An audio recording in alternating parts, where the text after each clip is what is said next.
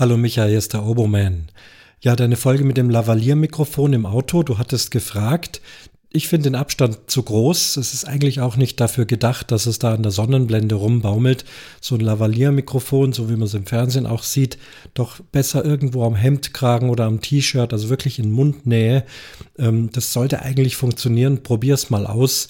Äh, dann ist einfach die Stimme klarer und direkter zu verstehen. Ansonsten sicherlich ein wahnsinnig praktisches Teil. Ich verwende es mittlerweile auch auf der Bühne bei Konzertmoderationen.